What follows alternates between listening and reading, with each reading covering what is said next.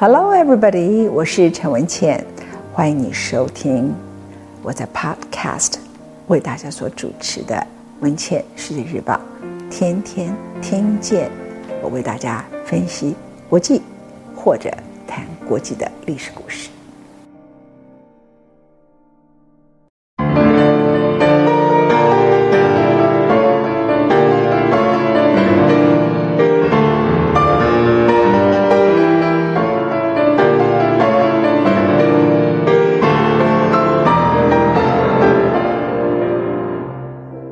到第二讲里头，我们延续上个谈到戴高乐一次世界大战结束，他在战俘里头学会了德语。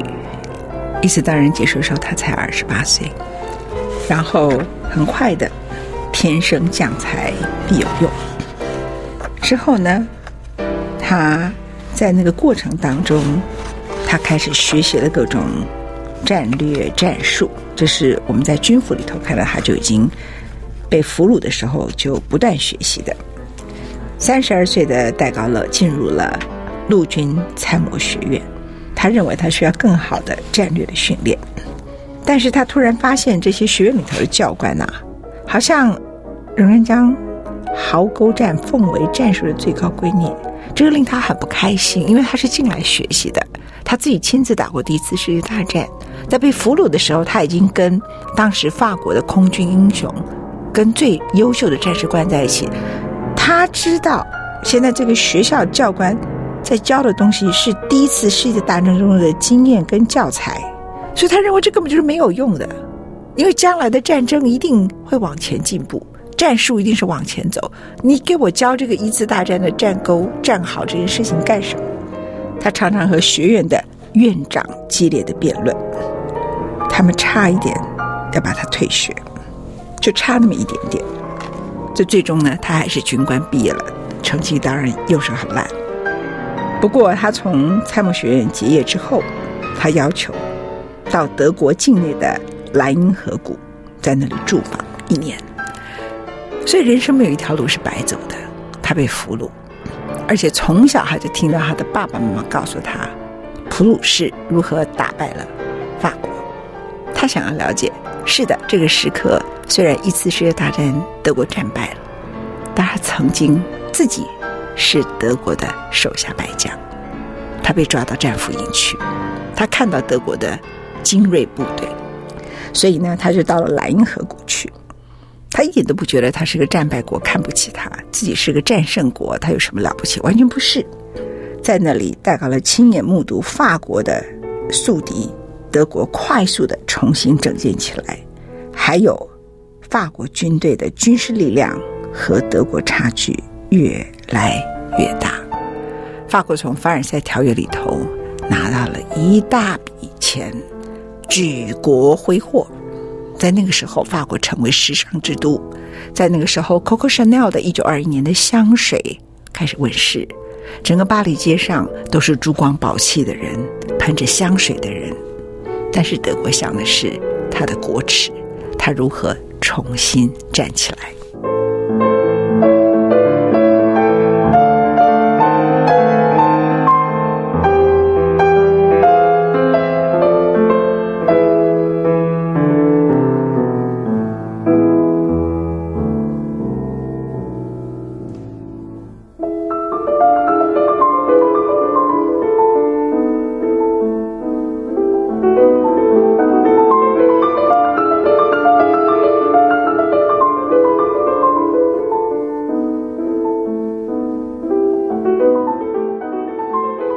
许多人把二次世界大战一个归咎于美国的大萧条，间接导致了二次大战；一个是完全归咎于希特勒。可是从戴高乐的眼中，是第一次世界大战的战败，凡尔赛条约给予德国的耻辱，让德国很快的就开始了扩军。他在一九二二年以及一九二四年左右，写了好几次的信，告诉他的朋友们，他说。法国将和德国再大战一场，战争无法避免，而且几乎和第一次世界大战形态完全不同。他认为，法国根本不了解世界真正的情势，在未来的战争里头缺乏足够的准备。当时的法国呢，普遍的就是厌战，追求和平，那这很正常。另外就是享受凡尔赛条约的庞大的赔款给他们带来的各种假象的美好时光跟繁荣。而法国在那个时刻呢，第四次世界大战死亡的人数超过一百万人，所以这使得法国呢，某一个程度对于和平的追求，你不能说是错的，但是他可能不够警觉，到底这个世界正在发生什么样的困难。其实一个国家跟人的性格一样，他会有一种逃避性。在那个时刻，法国觉得他只需要做一件事。有点像中国的长城，就构筑一长列的碉堡工事，来防御未来德军的攻击。这个防线的设计者就叫 André Maginot，就是马奇诺。后来我们称的马奇诺防线，史上最著名的就是这些这条防线。那那个时候，法国觉得他只要做这件事情就可以了。但是戴高乐虽然觉得追求和平很重要。他认为那个什么壕沟根本就是可笑的事情。他觉得最重要叫做坦克车。他认为呢，法国的坦克车虽然有备战车，但是并不足以对付德国现在已经做到的坦克车。他当时就看到了德国坦克车的可怕。所以，整个一九二零年到一九三零年代，尤其是大萧条爆发、希特勒崛起的时候，戴高乐是孤军奋斗的。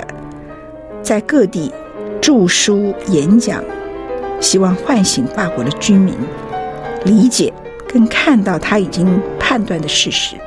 唯有建构以坦克为骨干的陆军，才能够保障法国的安全。结果，法国当然没有人要听他的，但是有一群人却听到了，因为他把它写成了书。看到了他的书的人叫做德国人。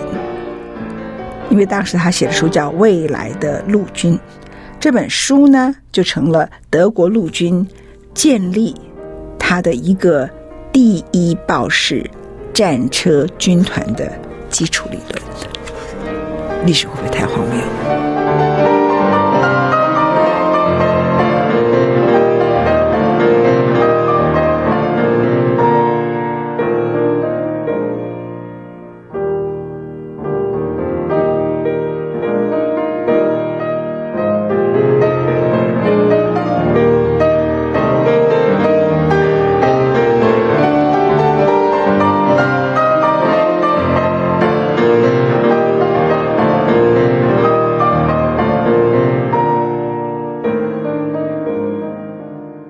戴高乐的远见一直到什么时候被法国人看到？你能想象吗？我刚刚讲他从一九二二年到一九二四年到一九二六年不断的演讲演讲讲，一九三九年德军的豹式战车团就是用他的原来所写的战争理论的这本书籍叫做《未来的陆军》所成立的这个军团，攻破了波兰的军队层层防卫，横扫波兰全境。一直到了一九四零年，他们再攻占了丹麦和挪威的时候，法国的陆军开始相信戴高乐。于是，这个时候陆军最高司令部就在那个情况里头仓促的授权给戴高乐建立两支装甲师。但是太晚了，一九四六年的五月十号，德军对法国展开闪电攻击，就像戴高乐好早之前就预期的。马奇诺防线根本挡不住德军，法军的坦克部队根本没有办法赶快赶到前线上来保护法国。尽管如此，戴高乐也没有觉得说：“你看吧，你们都不听我的，我就看你们垮了。”我刚才说过，他的血液里头，他生下来跟他的家族，到他最后咽气的那一分钟，他都认为他是为法国而生的，他也该为法国而死。所以他仍然严格的督军，使他的部队成为当时最骁勇善战知名的单位。到什么地步呢？他的母亲已经病危，快要走了。他和父母亲之间的感情和丘吉尔是不一样的。父亲可能对丘吉尔来讲是期望他成功，母亲是美国大亨的女儿，她是保姆养大的。我曾经说，丘吉尔他的首相官邸后面放的照片是他的保姆，但是戴高乐的妈妈是亲手把他带大，而且经常跟他讲述故事。他跟母亲的感情是很深的。但是当时在二次世界大战的时候，他的妈妈已经病危了。军队打仗的地点，他督军的地点就在母亲居住的病危的地点没有多久。他的部队行军到离母亲的住处只有数里的时候，他犹豫了一下，看了一下母亲的居住之处，看了居住之处之后，他鞠了一个躬，跪下来，亲吻了土地，掉下了眼泪，和他母亲告别。他没有回去见母亲最后一面，也没有回家探望她。在那个时候，所有法军的装甲师团里头，只有戴高乐所辖的单位能够延缓德军凶猛的攻势。那个时候，法国就分成两派，一派就赶快跟德军妥协吧，一派是我们要继续作战。那时候，法国的总理叫做雷诺，雷诺。就在这个时刻，雷诺总理派了戴高乐到英国。那这个时间点非常重要，因为已经进入了一九四六年的六月九号。我们刚开始一开始的音乐，让你感觉到好像每一个音符都在向着你冲过来。二次大战也是这样，每个月的情况，每个时间点都不一样。时间发展的太快，事情发展的太快。一九四零年六月九号。法国的雷诺总理呢，就派了戴高乐到英国。那这个改变了戴高乐的一生。他见了英国的首相 Winston Churchill，当时刚好英国的首相已经是丘吉尔。他们两个人的首度会面是一个历史性的转捩点。当时丘吉尔已经六十几岁了，是英国政坛的元老，六十六岁了。而戴高乐只是一个刚开始在战场里头被提拔为少将的会打仗的陆军将军而已，所以他们两个的见面能够代表什么呢？那个时候这两个人呐、就是一看就是世纪伟人，他们就达成一个从来没有人会达成的一种态度跟协议。丘吉尔和戴高乐首先想到的是如何牺牲，包括像法国，包括像英国的独立主权，然后。两国统一，建立单一政府，建立单一军队，这样才有办法阻挡德国。英国愿意这么做，戴高乐也认为不要谈什么法兰西荣耀，这件事情就是得如此。所以丘吉尔曾经说，当时呢，戴高乐在六月九号搭着飞机来到英国的这个小飞机里头，不只是载着戴高乐。还包括了法国的荣誉，因为从此整个法国跟整个戴高乐的命运都被改变了。而这个提议被提出来之后，戴高乐希望回到法国，就他发现他出国期间，雷诺总理已经被失败论跟投降论者逼迫之下，已经辞职下台了。继之而起的就是后来大家对法国历史很了解的，叫做维奇政府，它被称之为叫做投降政府。然后担任当时维奇政府的总理的人是谁呢？你们记不记得当时我们在第一讲的时候谈到，第一次世界大战，他参加了三十三军团。那时候戴高乐他觉得还要跟随着他，因为这个将军是最会打仗的，他名字叫贝当。现在担任总理维奇政府总理的就是贝当，此一时彼一时，他想做的就是要赶快写上一份停战协议。戴高乐这个时候就站在他的人生的重要的关口，他应该支持他当年的长官维奇政府呢，还是对他挚爱的法国全力的奋斗呢？这是戴高乐后来回顾他一生，他说所有的政治里头起起伏伏对他都是小事，可是那一生是他人生最痛苦的一个抉择，最难下的决定之一。他曾经说：“我觉得我生命的一部分似乎就在这一刻已经死掉了。”这部分就是我长久以来信守的整体的法国，不可分割的法国陆军，还有对领袖的忠诚。在那一刻，我死掉了一个部分，而命运对他的呼唤，从小开始的血液十分清晰而响亮。一个没有荣誉感的法国，就不是法国。历史要他为法国做出高贵的贡献，即使战斗，绝不投降。他拒绝了维奇政府所有要求他做的事情。他搭上了一架小飞机，再次的前往英国伦敦。这个抉择是什么？因为后来他就在伦敦那个地方成立了流亡政府。因为维希政府全部都投降，全法国全部都投降。那个时候呢，德军进攻法国到什么地步？德军在一九四零年的六月十四号进入巴黎，法国在六月二十二号投降。真正抵抗德军的时间只有六个礼拜而已。他已经看出了法国的情况，法国能够勾结德军的就勾结德军，包括香奈儿小姐。当然他不得已，他觉得他是要救他的妹妹的儿子，因为。他妹妹跟一个犹太人在一起，他们生的儿子是犹太人的血统。他救他的侄子，所以他跟一个德国的军官同居。我是举一个人的例子，所以二次大战之后，香奈儿也曾经被抓到法庭里头去审判。那很多人都被抓到法庭去审判。后来半年之后，法国有一个知识分子就写了一篇文章说：“算了吧，不要再骂了，我们全法国都是叛国贼。”因为当时的法国全部都是投降主义者。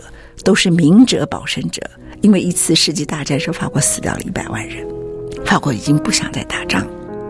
然后呢，就在那个时刻，戴高乐他在爱法国的心情里头离开了法国，在为法国的荣耀而战的心情之下，他切割了法国，因为他要切割的是法国举国的投降主义。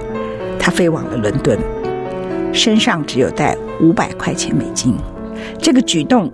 当时法国还没有投降，他是先跑的，他被人家咒骂：第一，叛国者、逃兵、懦夫、开小差，甚至有人主张应该判他死刑。你看骂人多容易啊！